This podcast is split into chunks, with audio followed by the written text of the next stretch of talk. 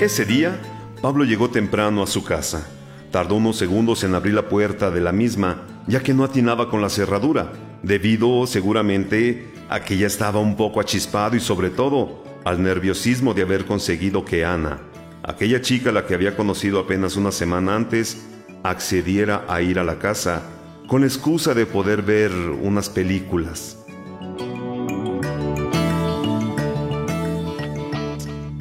Pablo lo tenía todo planeado. Sus padres se habían marchado ese fin de semana y no llegarían hasta el lunes, así que tenían la casa para ellos solos.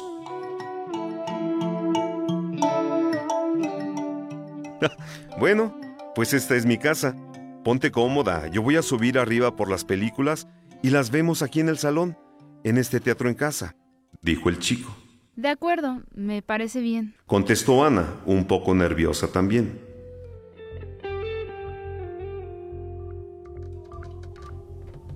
Ana intentaba calmar su nerviosismo golpeteando sobre una mesilla cercana. Notaba que la boca se le estaba volviendo seca, síntoma inequívoco de ese nerviosismo, y deseó que Pablo bajase pronto para pedirle algo de beber, ya que no le gustaba nada esa sensación. De repente, como por instinto, Ana se giró en dirección al largo pasillo de la entrada y lo vio. Era un niño pequeño, de apenas cinco o seis años, rubio, con los ojos vivos y la sonrisa traviesa de quien solo pretende jugar. Hola, le dijo el pequeño. Oh, hola, ¿cómo te llamas? Mario. Eres muy guapa. Gracias. Tú también. Ana rió por la ocurrencia del niño. Aquello le parecía bastante extraño, así que llamó a Pablo. Pablo, ¿ya vienes? ¿Te falta mucho? Pero este no le contestó. Tal vez no la había oído.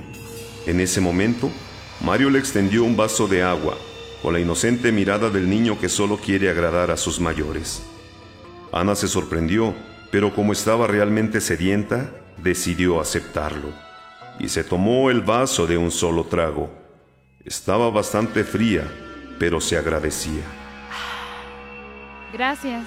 Mario recogió el vaso y salió corriendo hacia el pasillo, perdiéndose en la oscuridad mientras se reía divertido, como si hubiese hecho alguna travesura. Al momento, Apareció de nuevo Pablo por las escaleras, con unos cuantos discos en la mano. Siento haber tardado, pero estaban escondidas y me costó mucho encontrarlas. Oye, ¿por qué no me habías dicho que estaba aquí tu hermano? ¿Mi hermano? preguntó Pablo extrañado. Sí, un niño pequeño, rubio. Mario me ha dicho que se llama. Se ha ido corriendo por el pasillo. Yo pensaba que íbamos a estar solos. Ana paró de hablar al ver el semblante tan serio que había puesto Pablo. Estaba pálido, con una expresión de incredulidad cercana al terror. ¿Mario? ¿Te ha dicho que se llamaba Mario? Sí, ¿no es tu hermano? Igual es el hijo del vecino que se ha colado o algo, ¿no? No, es mi hermano, dijo Pablo con cierta resignación, mientras agarraba una de las fotos de la mesa donde Ana había estado descargando sus nervios antes. Pero es que... Mm, no puede ser. ¿El qué no puede ser? No puede ser qué. Mira, pues que Mario... Mario murió hace tres años. Tenía solo seis. Pero si acabo de verlo. ¿Esto es una broma pesada? No es ninguna broma. Yo también le he visto, a veces. ¿Me estás diciendo que he visto al fantasma de tu hermano? Eso... eso es absurdo. ¿Qué te ha dicho? Nada, solo su nombre, que era muy guapa, y me ha dado un vaso con agua. La expresión de Pablo pasó a ser de terror absoluto. ¿Agua? ¿Te ha dado agua? ¿Y te la has bebido? Sí, tenía la garganta seca y la verdad es que estaba un poco fría, pero me ha venido de... Ana comenzó a sentirse mal mientras hablaba. Un dolor punzante en el pecho le estaba oprimiendo y sentía cómo le iba costando cada vez más respirar. El pulso de su corazón también aumentaba y empezó a escuchar sus propios latidos. Más y más fuerte, más y más fuerte. Lo último que escuchó fue la voz de Pablo, gritándole asustado.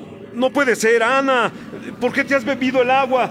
Mi hermano, mi hermano murió envenenado por beber agua contaminada. ¿Por qué te has bebido el agua?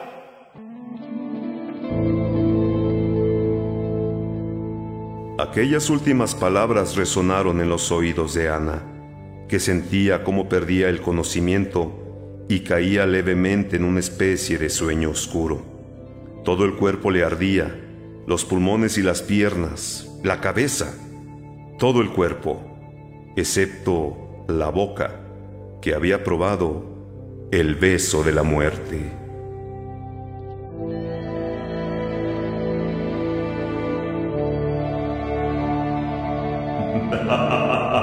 Hashtag Octubre Mes de Leyendas. Síguenos en Aguascalientes en la Hora Nacional.